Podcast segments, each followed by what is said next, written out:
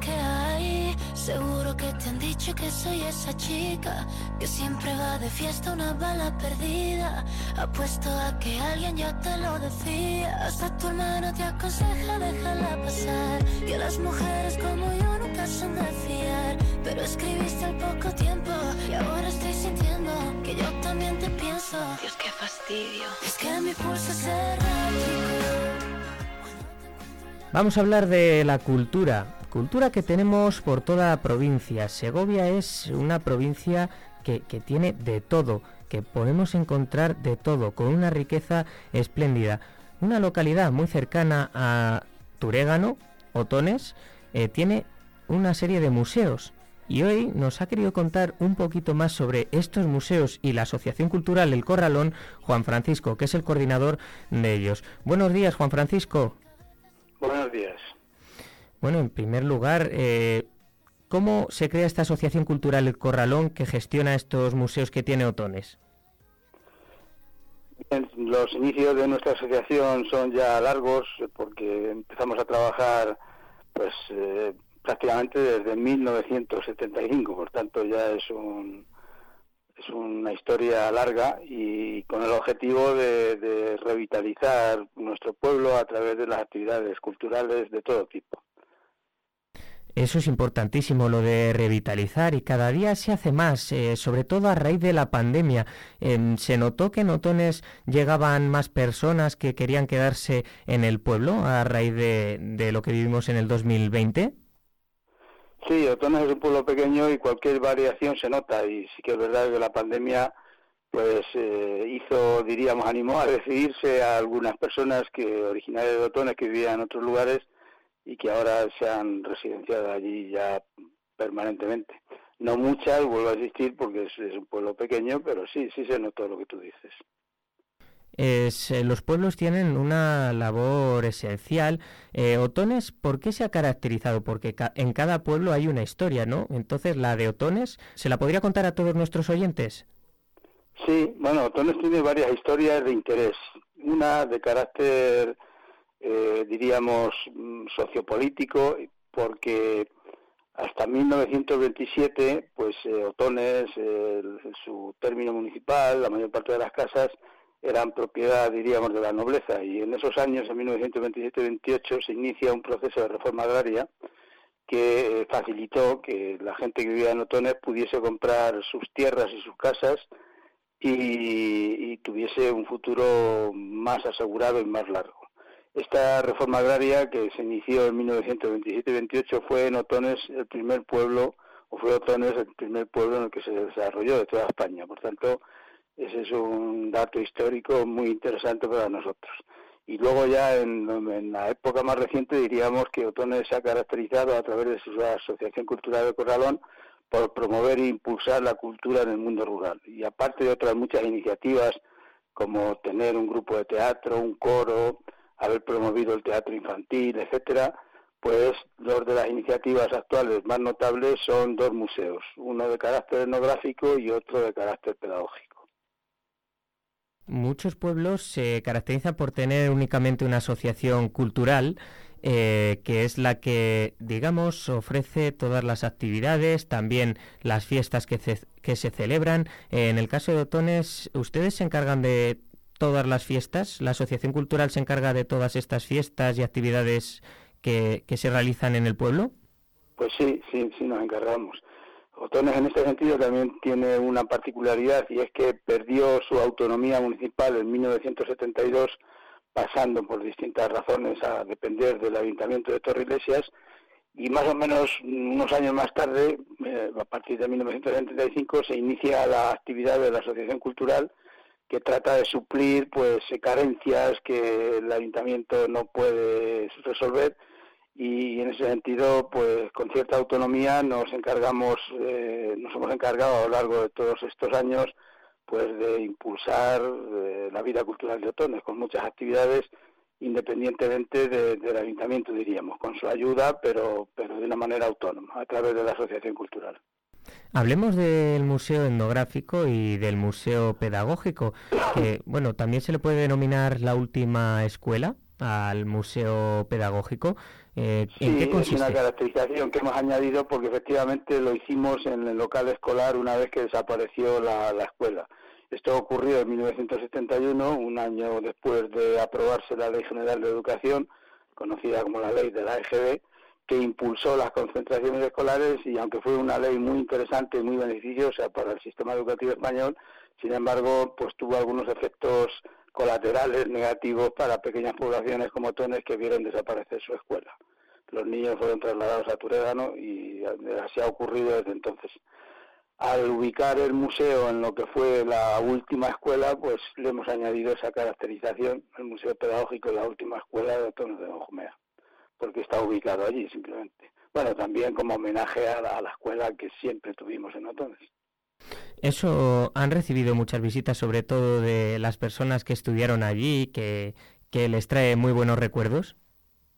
Bueno, no solamente de las personas que estudiaron allí, por supuesto que esas personas conocen el museo, porque muchas de ellas son de Otones, pero nuestros museos tienen un reconocimiento no solamente regional o, no solamente provincial y regional, perdón, sino también nacional e internacional. Lleva funcionando ya 27 años y a lo largo de este tiempo hemos recibido decenas de miles de visitas. Por tanto, son museos muy conocidos y reconocidos a nivel nacional e internacional. El Museo Etnográfico, eh, cuando alguien lo quiera visitar, ¿qué se va a poder encontrar? ¿Hay alguien también que les pueda dar una explicación? Bueno, pues en el Museo Etnográfico, el Museo Etnográfico recoge más de 5.000 objetos relacionados con la vida rural y están representados en el museo desde las herramientas de los oficios fundamentales de Otones, que han sido la agricultura y la ganadería, hasta multitud de manifestaciones de lo que era la vida cotidiana de los pueblos en un periodo de tiempo, en el caso de nuestro museo, entre mediados del siglo XIX y los años 60 o 70 del siglo XX, el momento en el que se produce mm, pues la mecanización del campo, los procesos migratorios, eh, el abandono de los pueblos, la despoblación, etcétera, etcétera. Y todos esos objetos que alentaban la vida, que se utilizaban en la vida cotidiana, pues están en el museo, del orden de más de 5.000, como he dicho. Y por, a su vez el museo pedagógico pues trata de recoger a través de los objetos materiales la historia del sistema educativo español prácticamente desde su creación a comienzos del siglo XIX perdón, hasta la actualidad. El Museo Pedagógico cuenta con más de 25.000 fondos que se han ido recogiendo y rescatando a lo largo de los 27 años de existencia que ya tienen tanto uno como otro museo. Por tanto, en el Museo Pedagógico cualquier persona que vaya puede encontrar los materiales que utiliza en la escuela, desde los libros de texto, libros de lectura, recursos educativos, juegos, juguetes, etcétera, etcétera. La verdad que eso es muy interesante porque eh, Estoy seguro de que muchos de nuestros oyentes, eh, los libros de texto, como dice, han ido cambiando, ha habido una evolución en todo, no solo en la educación, pero estoy seguro de que los padres o los abuelos, los abuelos menos quizá porque no tuvieron muchos la oportunidad de, poder asistir al colegio, les enseñan cómo eran los libros de texto y los contenidos. Y claro, las nuevas generaciones acostumbradas a, a, a lo nuestro, me incluyo, eh, nos sorprende ¿no? ver esta serie de cosas y siempre es muy interesante ver la forma en la que vivieron nuestros padres, la forma eh, de la vida rural, en todo lo que sucedía en este entorno y bueno, es algo que, que, siempre, que siempre gusta recordar, ¿no? Tanto lo que le digo a las nuevas generaciones como a los que lo han vivido y todas esas personas que han ido a visitar estos museos. Que por cierto, donde, eh, bueno, eh, está abierto todos los días, tendrían que concertar algún tipo de cita en una página web, en un correo, en un teléfono. Sí, bueno, los museos, a los museos se puede acceder de dos formas. Una es concertando una visita guiada, porque los museos no están abiertos permanentemente, se abren a demanda. Entonces, para ello hay que utilizar a través de la página web el correo electrónico, los teléfonos que tenemos, los folletos que están a disposición del público en distintos lugares. Bueno, ese sería una forma de, procedimientos concertar una visita para ver los museos. Y luego hay otro otro procedimiento del que somos pioneros junto con otros museos, es un proyecto de los grupos de acción local de la Junta de Castilla y León, en cierta manera, de los grupos de acción local de Castilla y León, que han puesto en marcha desde hace ya seis o siete años un proyecto de colaboración que se llama Museos Vivos, que tiene una página en Internet en la que a través del registro previo se facilita a los visitantes una, eh, una clave que pueden utilizar a la llegada al museo en la puerta y se con esa clave pueden acceder al museo y se les eh, facilitan los accesos, luces, vídeos, etcétera, códigos QR para complementar la visita. En este segundo caso, eh, las visitas son autónomas, es decir, no hay no hay nadie que se lo enseñe, sino que los visitantes pueden eh, utilizar las distintas dependencias del museo pues de la manera que crean más conveniente. Bueno, no sé si me he explicado bien. Una visita, una forma sería a través de acordar una, un día, una fecha, una hora, y la otra es a través de Internet, a través del registro previo y la visita autónoma a los museos durante los 365 días del año, a cualquier hora. Pues ya saben ustedes, si quieren conocer un poco más del mundo rural segoviano, en este caso de Otones de Benjumea, ahí tienen la posibilidad de visitar estos dos museos, el pedagógico y el etnográfico, y por supuesto también enterarse de todas las actividades culturales y fiestas que realizan desde esta Asociación Cultural El Corralón. Muchísimas gracias por atendernos, Juan Francisco, y desearle lo mejor y que sigan llevando a cabo esta serie de iniciativas y estos museos, llevando esta cultura de otones a todos los segovianos y también a los que no son de Segovia, por supuesto.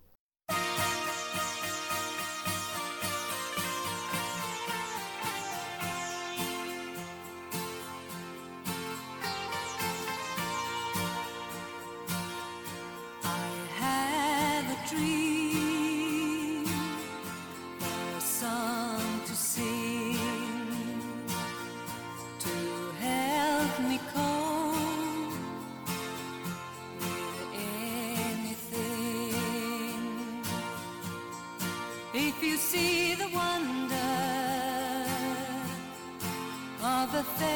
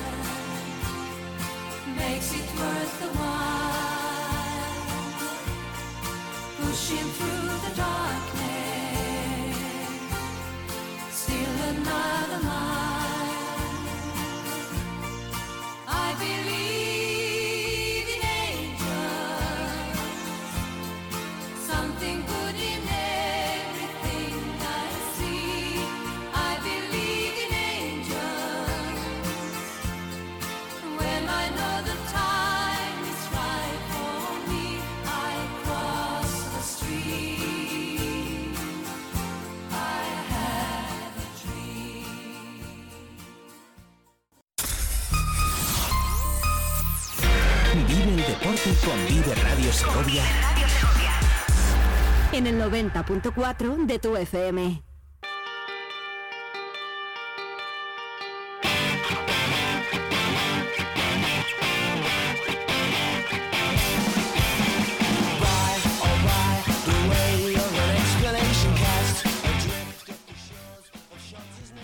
Víctor. Vamos con deportes. Cómo me gusta que me pongas esta sintonía de fondo. Cómo me gusta empezar así las mañanas deportivas. Buenos días. Hombre, buenos días Sergio. Ya sabes que esta es la canción que todo el mundo conoce que va a llegar Sergio Perel a hablar de deportes. sí, señor. Es el tema de los deportes. Ha envejecido regular, también te digo, el disco. Eh, hemos envejecido algunos parecido a, lo que ha envejecido Pete Doherty. Pero voy a empezar por una persona que no envejece nunca, porque vamos a hablar de deporte y lo vamos a hacer empezando por Segunda División Femenina, empezando por el Segosala de Agustín Pérez. Agustín Pérez, buenos días.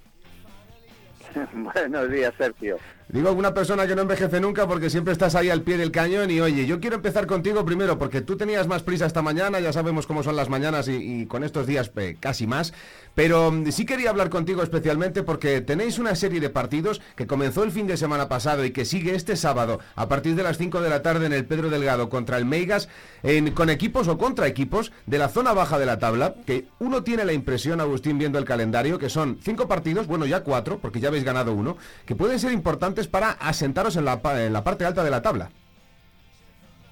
Sí, pero ya sabes que esto es muy muy engañoso, o sea, es, un arma de doble filo y, bien lo he hablado con las jugadoras precisamente esta semana porque Meigas está ahí penúltima, pero pero es un equipo que, que bueno, que a balón parado está muy bien trabajado, eh, tiene eh, como sistema ofensivo el juego de cuatro que es más difícil de, defender y que está ahí en esa posición más que nada porque ha tenido enfrentamientos con todos los de arriba. De hecho, Aurense, que, está ahora mismo detrás nuestro, o, sea, salió goleado de la pista de ellas. Entonces, bueno, hay que tener mucho cuidado en ese sentido, pero es, cierto que son partidos que a priori pues, pues puede parecer que, que, que, puede sacar los puntos, pero yo no me fío. No, no te fías, pero sí que ves importante esta, este eh, tramo de la temporada, eh, eso, pensando en que son equipos que están abajo y que si tú consigues ganar, estableces una diferencia importante con esa zona, pensando ya, yo sé que estáis pensando arriba, pero bueno, por lo menos te dejas a la gente de abajo más lejos, ¿no? Sí, es cierto, porque ya se está haciendo un poquillo de, distancia con los equipos que, que van a estar en, en los puestos de, de playoff de ascenso y bueno, ganar esos partidos por supuesto que sería coger una racha positiva y que abriría un poco más la distancia. Mm, oye, ¿cómo llegan las chicas? ¿Llegan un poquito más tranquilas después de esa decepción de, la ronda de Copa del Rey, de esos, ese partido más irregular? Eh, ¿Ya están más tranquilas? ¿Ya el juego está más asentado? Sí, eh, a ver, eh, no, ese partido de Copa de, la Reina al final pues eh, mentalmente tiene un desgaste bastante grande. Mm. Hemos tenido, hemos tenido además eh, el partido de Rodiles que, ha hecho daño. Eh, pero bueno, se ha recuperado luego y, hemos podido conseguir dar la vuelta en el partido orense y esperemos que, que además pues tenga refrendo en esta en esta próxima jornada. Pues esperemos que así sea. Agustín, te dejamos con tus quehaceres. Gracias por atendernos esta mañana. Te hemos metido el primero, ¿eh? Para que, que, que, que conste en acta. Muchas gracias, Sergio. Un abrazo muy grande. Un abrazo muy fuerte para Agustín Pérez. Y es que quería empezar por ahí. Eh, quería empezar por ahí. No te preocupes, tú dale un poco a la sintonía, que yo la escucho de fondo, no hay problema. Quería empezar por ahí, Víctor, porque al final muchas veces hablamos de Segosala, segunda división. Han pasado eh, en la Copa del Rey un bache, un bachecito anímico, un bachecito físico. Pero fíjate, están arriba, ¿eh? se van a enfrentar al Meigas, uno de esos nombres que tanto le gustan a, a Patricia también. Bueno, pues el Meigas viene, es un equipo del Concello de Amés, en La Coruña, para que se conozca un poco, un municipio con unos 30.000 habitantes, un poco más. Y un equipo que nació en 2008, son muy jóvenes y la temporada pasada ascendió, es verdad, le han metido un 6-4 al Ourense, que estaba por delante de Segosal hasta la última jornada, y viene de descansar, entre comillas, porque se suspendió el partido que tenía en casa frente al Mioño. Es un partido importante, es un partido importante, así que el sábado a las 5 de la tarde es una de las opciones que vamos a ofrecer a la gente para que se acerque a ver a Segosala, a ver a las chicas que están haciendo un muy buen fútbol sala y que quieren estar arriba y que quieren ascender. Pero creo que es hora de dar una vuelta y nos metemos en el tema del fútbol, en el tema de la lluvia, el viento, las suspensiones, ¿te parece? Efectivamente, vamos a hacer una pequeña pausa, Sergio, y enseguida traemos más protagonistas y eso, para hablar de Copa del Rey y de lo que espera y lo que ocurrió.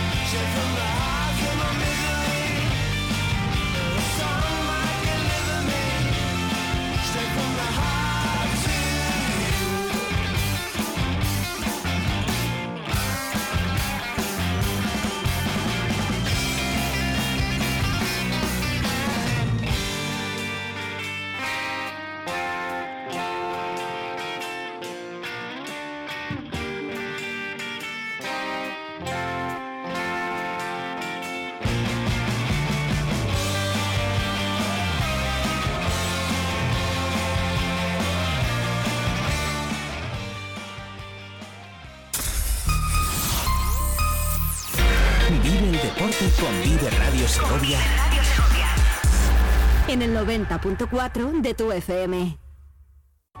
Combustibles Carbonero. Somos distribuidores oficiales de Repsol. Venta de gasóleos a domicilio en toda la provincia de Segovia para calefacción, agrícola y automoción. Te llevamos AdBlue a granel a domicilio. El carburante limpio, eficiente y seguro. Ahora con servicio propio. También te ofrecemos luz y gas. Donde nadie llega, llega Combustibles Carbonero. Llámanos 921 56 2020. El domingo 5 de noviembre a las 12 de la mañana la gimnástica segoviana juega en el campo del Club Deportivo Ursaria. Desde las once y media, Vive Radio, Vive la Sego en busca de la primera victoria del equipo fuera de casa con la dirección de Sergio Perela y la narración de David Matarranz. Y con el patrocinio de Bermú García Nidiose, Artesa Suite y Spa de Santo Tomé del Puerto, Panadería Pastelería El Molino de Carbonero el Mayor, Brualdis, Clínica Dental Provencio, Mesón El Pleno, Sen Asesores, Restaurante El Jardín de Ontoria, Autocares Higuero, Restaurante Los Mellizos de Carbonero el Mayor, Fundación Caja Rural de Segovia. Y Universo Digital.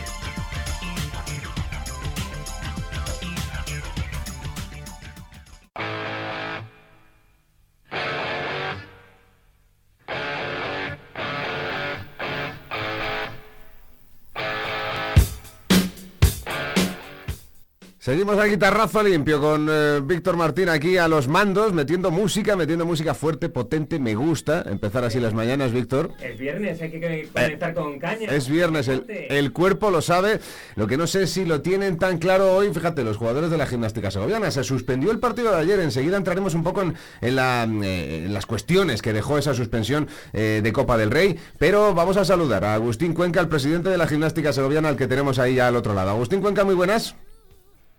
Hola, buenas. Agus, eh, ¿cómo se os quedó el cuerpo a vosotros eh, ayer cuando estabais viendo que se suspendía el partido y en el momento en el que a eso de las 3 de la tarde más o menos se tomaba la decisión de, suspender el partido?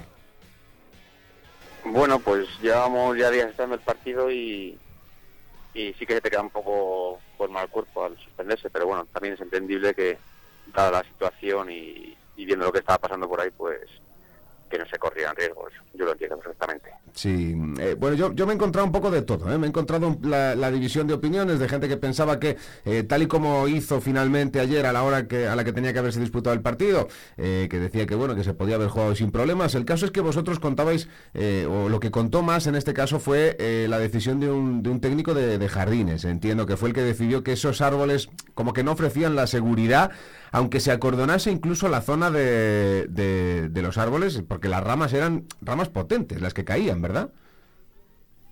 Así es. Eh, a ver, yo es que ya aparte de, los árboles y, bueno, viendo que en alguna ciudad había hasta algún muerto con algún árbol que, ha caído, eh, yo es que en el campo del árbol he visto bolas y chapas, he visto caerse vallas, días con menos aire como el de ayer, entonces, eh, pues creo que, salvo que, hombre, fuera de extrema urgencia jugar el partido por horarios, por fechas o demás, creo que es una decisión acertada porque lo normal es que no pase nada, pero luego pasa y nos hayamos todas las manos a la cabeza. Hmm. Al final la, fecha que se ha cerrado es la del próximo miércoles, día 8. 6 de la tarde entiendo que ese adelanto de una hora también es porque el, el Sestao así os lo pidió, ¿verdad? Así es. En principio la idea, vamos, eh, el partido tenía que disputarse la próxima semana porque el sorteo tiene que ser ya y nos pidieron adelantarle una hora y bueno, dado que en esta situación son, los mayores perjudicados porque vinieron desde allí y los toca volver la semana que viene, pues oye, creo que hay que ponerse en el lugar del otro a veces y, accedimos, aunque somos conscientes que un día de diario podemos perjudicar a, algunos aficionados que trabajen, pero bueno, una hora más, una hora menos, eh, yo creo que tampoco es excesivamente importante. Mm. Eh, habéis bueno he visto que, habéis publicado que en el caso de que no se pueda asistir se devolverá ese dinero se ejecutará esa, esa opción de devolver el dinero eh, eh, no sé si esperáis que haya mucha diferencia de público entre lo que podía haber sido ayer y lo que puede ser el miércoles pues yo creo que no yo creo que habrá alguno que pudiera ir el miércoles o sea que hubiera podido ayer y que no pueda el próximo miércoles y, y vaya por el dinero y habrá otros que compensen que a lo mejor no puedan ir ayer y poner el próximo miércoles. O sea, que yo espero más o menos tenemos previstas unas 1.500 personas que son las que espero al, al miércoles que viene. Hmm. Eh, ayer escuchábamos al presidente del Sestao decir que para ellos el partido también es tremendamente importante, un poco por las mismas razones que lo es para la gimnástica segoviana, porque eh, meter dinero en este caso, y hay que decirlo así, es importante y si se llega a jugar contra un primera, pues todavía más, ¿no? Eh, entiendo que ese partido, al final, por unas cosas y por otras, va a ser a cara de perro, ¿eh?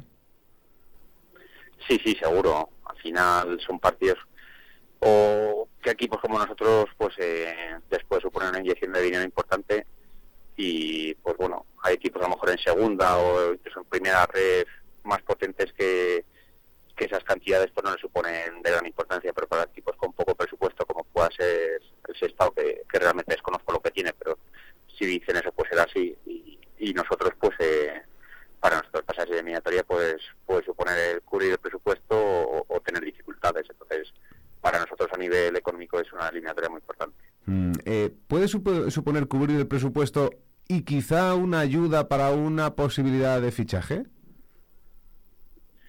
Sí, eh, esa, esa sería la, lo, lo ideal. Eh, bueno, luego al final hay mil variables. Al final, pues, pues depende cómo vayas en taquilla, depende cómo vayas en publicidad, depende de otra serie de cuestiones o de otra serie de ingresos o gastos que tengas previstos. Pero sí, a ver, no, a nosotros nos gustaría eh, pasemos en una ronda, eh, tratar de fichar algo en el mercado de diciembre, pero evidentemente si pasamos la ronda es mucho más fácil que lo podamos hacer. Hmm. En ese sentido, eh, sigue estando el, la vista fijada, entiendo, en la parte de arriba, en, en, en un delantero eh, polifacético, como se lleva buscando tiempo, pero lo de David López, eh, ¿hasta qué punto puede condicionar esa, esa ventana de, de invierno? Bueno, eh, López empezó con problemas, arrastrar problemas de pubis, eh, empezó jugando, pero bueno, ha recaído, ha empeorado y, y se ha decidido parar. Eh, ha estado una semana en AFE y en unas sesiones que tienen ahí para, para recuperar lesionados y parece ser que ha mejorado y bueno, eh, la expectativa o, la, o lo previsible es que bueno, en, en una serie de semanas pues pueda volver a estar en el equipo. Y bueno, arriba la verdad es que eh, pues tenemos solo un delantero como tal que es Dani y aunque estamos muy contentos con él, lo, lo, normal es que no juegue todos los partidos, todos los minutos. Entonces, ya el día que no juega Dani, pues hay que poner a alguien que, que está fuera de puesto y, y eso es lo que en un primer momento nuestro nuestro mayor interés es buscar un delantero. Luego, pues según vaya viendo circunstancias de lesiones o demás, pues a lo mejor se toma otra decisión. Pero bueno, a día de hoy sería yo creo lo primero que buscaríamos. Hmm, aprovecho ya y, y, te pregunto simplemente, eh, los últimos partidos, el juego del equipo que al aficionado no le ha entrado mucho por el ojo y que, bueno, pues eh, ahí están las dificultades para ganar, por ejemplo, en el último encuentro, eh, ¿te ha dejado a ti preocupado en algún momento o en la directiva no lo habéis estado? Igual que parece que no lo ha estado Ramses. Bueno, eh, yo hago una doble lectura. Sí que es verdad que el equipo está jugando peor si lo vemos desde el punto de vista de la vistosidad que el año pasado o incluso de las primeras jornadas de liga. Pero lo, lo, lo bueno por verlo a medio lleno es que el equipo sigue compitiendo muy bien eh, a lo mejor hemos perdido en vistosidad y hemos ganado en competitividad. El año pasado el día que jugabas mal perdías siempre el día que jugabas bien unos días ganabas y otros días perdías. Y este año el día que hemos jugado bien hemos ganado y el día que hemos perdido o sea, jugado mal pues eh, pues muchos días no hemos perdido. Eh, sí que es verdad que eh, a la gente, y me incluyo, nos gusta ver al equipo más fluido, con más toque, con, pues, eh, con mayor llegada, pero bueno, eh, somos conscientes que una temporada larga, que va a haber partidos buenos y partidos malos, y lo importante para mí es que en los partidos malos pues eh, el equipo pues vaya sacando puntos, porque ahora mismo con nueve jornadas eh, y siendo conscientes que el juego es peor que el año pasado, ocupando la cuarta posición, o sea que, que me gusta quedarme con, con, lo positivo en este caso. Sí, es, es una doble lectura y, y, ninguna de las dos eh, te falta razón, eso es verdad. Oye, nada, te pregunto sobre el domingo, ¿no has no habéis sacado esta semana eh, o no habéis intentado organizar el viaje? Entiendo que porque la semana de con Copa del Rey ha sido muy muy difícil, pero entendemos que al partido frente al Ursaria va a ir mucho segoviano, es un campo que tiene pinta de complicado, ¿eh? Sí, yo creo que es un campo, bueno, hierba artificial, no es muy grande, por los campos que a nosotros se nos complican, pero bueno, eh, yo creo que tenemos armas para poder sacar algo allí. El Ursaria es un equipo que le podemos definir casi como la revelación de, la temporada. Lleva 14 puntos eh, siendo un recién ascendido.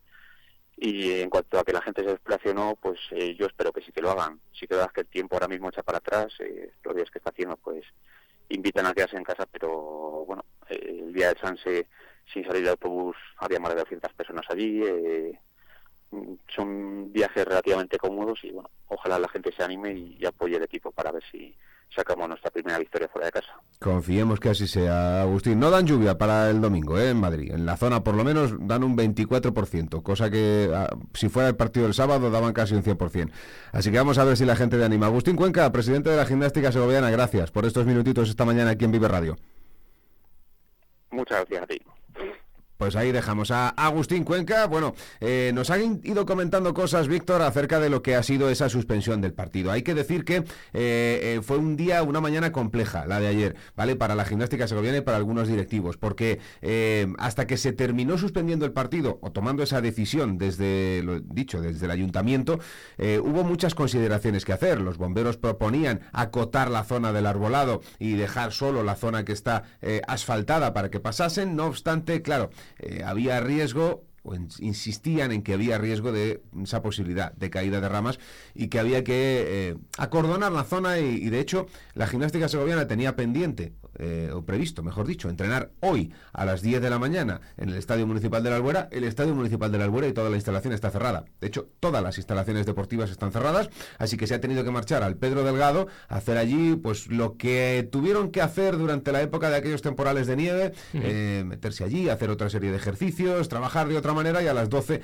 sesión de vídeo. No quieren perder el día, ya el día de ayer prácticamente, entre comillas, se perdió en lo que es lo, lo físico y lo deportivo, así que una semana atípica para ir a un campo complicado. Es un campo, para que la gente se haga la idea, muy parecido al del Unión Adarve, eh, incluso en dimensiones, por lo que he podido, por lo que he podido leer, porque yo todavía no lo conozco. Es la dehesa de Cobeña, no pilla muy lejos de aquí, eso es cierto, y el Club Deportivo Ursaria, que es un club fundado en 2007 con un dueño argentino que trabaja con criptomonedas y que la temporada pasada ascendió dejando atrás al Madrid C, pese a estar hasta cuatro meses sin cobrar todos sus jugadores, que lo entendieron como no normal, pero supieron entenderlo, durante esos cuatro meses en que estuvieron sin cobrar no perdieron un solo partido.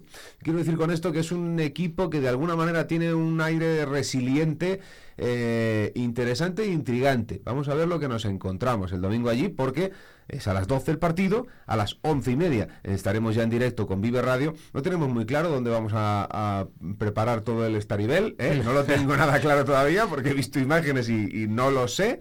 ¿eh? No sé si tendremos que conectar eh, en algún bar del cercano, no, no lo sé, ¿vale? Pero la cosa va por ahí. El bar con B, no con V. El bar con no, B. No lo disponemos del bar con V. No, no, pero si tuviésemos bar con V que tiene electricidad, yo enchufo donde haga falta para llevarles el partido a los gimnásticos donde ellos quieran. Oye, eh, te voy contando para cerrar simplemente eh, detalles de partidos que quedan todavía para el fin de semana, ¿vale? Ya sabemos que Balonmano Nava no juega precisamente hasta el día 8, una semana importante la semana que viene, porque, eh, bueno, este fin de semana juega la selección española, un evento importante además. El día 8 tiene un partido y el siguiente fin de semana tiene otro, es decir, la semana que viene viene con doble carga de partidos para Balonmano Nava. Vamos a ver cómo le ha sentado este parón, porque habitualmente, históricamente, cuando ha estado en Asobal, no le sentado muy bien eh, este tipo de parones. Lo que pasa es que también eh, la última vez fue temporada de pandemia y esos parones fueron como mucho más complicados, ¿no? Entonces entendemos que según va el equipo no va a haber esos, esos problemas. Pero el lunes que viene hablaremos con alguno de sus componentes para ver cómo han trabajado durante esta semana y pico que han tenido no de descanso, porque han tenido unos días de descanso muy, muy justitos y luego ya han seguido entrenando y, trabajando. Y venían de jugar contra el Barça. Si venían de jugar contra el Barça y de hacer un partidazo contra el mm. Barça. Es decir, sacaron muchas lecturas positivas en lo que fue el cierre de la primera etapa de Asobal, que a lo mejor hay que medirla ya entre parón y parón, porque no hay menos de tres casi por temporada, y este es el más corto de, los que han venido. Em, eh, y luego tenemos regional preferente. Regional preferente tenemos dos citas, ¿vale? El sábado Unami recibe al líder, recibe al San José, que lo ha ganado todo menos un partido, y será el sábado, lo dicho, a las 5 de la tarde también, en la misma hora que Segosala, Unami eh, juega contra San José es un partido que va a medir mucho la capacidad competitiva de Unami, que ha demostrado que en casa, si consigue llevar la maneja de los partidos, se hace fuerte y, sobrevive. Y de hecho ha, mm, logrado marcar dos goleadas, dos 4-0 en, en, casa, bastante vistosos, pero que sigue en la zona baja y una derrota, una victoria, en este caso frente al San José, sería un espaldarazo tremendo para subir a zona media, para abrir distancia con los de abajo. Importante para sus objetivos, y más en el bastión del Albuera. Sí, a ver, yo tengo la sensación de que esta temporada UNAMI tiene que regular sus objetivos. Los objetivos de UNAMI siempre son ese ascenso, pero una temporada en la cual eh, has cambiado prácticamente al 80% de la plantilla, entrenador, etcétera, es un reto muy difícil, lo suficientemente difícil ya para los que están y para los que lo llevan, como para meterles esa presión añadida. Es mi sensación. Sí, ya hablaremos con UNAMI durante la temporada, iremos viendo cómo van. Eso es queda mucha temporada, Sergio, y vamos a ir viendo, pero sí. Pero nada siete. por eso, por eso. Que no he hecho nada más que empezar esto. Claro, o sea, eh, ya has hecho algo importante, que es estar ahí, dar un par de golpes de autoridad y decir que estás vivo, que es súper, era súper importante para, para UNAMI en esta temporada esto, insisto, eh, desde el punto de vista particular. Un día lo hablaremos con ellos. Pero le pueden echar una mano a Turégano. Turégano, eh, que por cierto, siguen sin haber hecho cuentas de, de, lo que ha supuesto económicamente ya, porque de dinero también hay que hablar en ocasiones. La Copa del Rey para ellos, porque ayer se tomaron un poco el día libre, eh, por lo menos la directiva, los jugadores también, o sea, ya tienen que hoy empezar a pensar en el fin de semana. Y es un fin de semana que, que, viene duro, porque tienen que viajar el domingo a Palencia. Vale que la Unión Deportiva Palencia está abajo, no se esperaba que estuviera ahí, es tercero, pero por la cola, con únicamente cinco puntos. Pero, por ejemplo, le ganó al Numancia B que es un equipo muy potente, muy fuerte, y le ganó por 1-0. Perdió, viene de perder contra Luxama en la última jornada, y Turegano pues tiene que ganar para no perder comba con la zona alta de la tabla. Al final hay que recordar que con toda la vorágine de la Copa del Rey, lleva tres semanas en las cuales ha conseguido sacar dos empates y una derrota. El último empate es muy positivo, pero no te puedes guiar por sensaciones y una, era el mensaje de, toda la directiva y también del entrenador. Hay que salir de esa rueda, porque al final si no... La euforia que te suponía toda la Copa del Rey, las dos eliminatorias, el enfrentarte contra el Celta de Vigo, ya ha pasado, es un momento mágico y único que no van a vivir seguramente muchos de ellos nunca más, pero ya, ya tienen que pensar en que el siguiente objetivo, el primero de la temporada ya lo tienen, han jugado contra un primera en Copa del Rey y han disfrutado. Eso yo creo que es muy importante. Pero el segundo, más a largo plazo, es el ascenso a tercera división. Y eso todavía no lo tienen. A Turégano en las últimas temporadas se le ha negado sistemáticamente con buenos proyectos las sensaciones en esta temporada mm, son, Víctor, que Turegano tiene más armas. Eh, viéndole jugar contra el Celta de Vigo, uno piensa que es un equipo que perfectamente puede estar y competir en tercera división, pero claro, eso tienes que demostrarlo andando. ¿eh? Eso es. Así que este es el, esto es lo que tenemos para el fin de semana, un fin de semana que eh, vamos a algunos a vivir con mantita en casa por la lluvia, pero ya hemos dicho, el domingo no llueve, así que llueva o no llueva, puedas ir a Madrid o no puedas ir a Madrid, ponte Vive Radio, lo puedes hacer en el 90.4 en tu emisora de toda la vida, en la FM, o puedes hacerlo por internet, viveradio.es y escucha, Vive la disfrutar del partido. El que no pueda desplazarse a Madrid ya sabe, Vive Radio, una cita este domingo. Además haremos una cosa, que es que a la misma hora va a jugar Movistar Estudiantes, que ya sabes que nos hemos hecho de Movistar Estudiantes este año, con Pedro Rivero en el banquillo, que está yendo como un meteoro en las últimas jornadas, ¿eh? Viene de darle una paliza al segundo que Altizona de Burgos, al segundo equipo de Burgos, importante en casa esta semana, además entre semana, antes de ayer, el, festivo, el día 1. Y va a jugar a la misma hora que la gimnástica segoviana, estaremos pendientes con un ojo ahí a ver qué ocurre ¿eh? en, en Magariños. Pues sí, efectivamente. Muchísimas gracias, Sergio. Pues un placer como siempre, Víctor. Así es, ya saben ustedes. Eso es. El lunes de nueve y media a 10 de nuevo, Sergio Perela estará aquí analizando con David Matarrand, como nos tienen acostumbrados, el partido de este domingo de la gimnástica soviena, entre otros deportes. ¿eh? Y sin legañas. Prometemos que sin legañas. Eso es. Les esperamos. Muchas gracias por estar ahí y muchísimas gracias a Sergio Perela por estar con nosotros.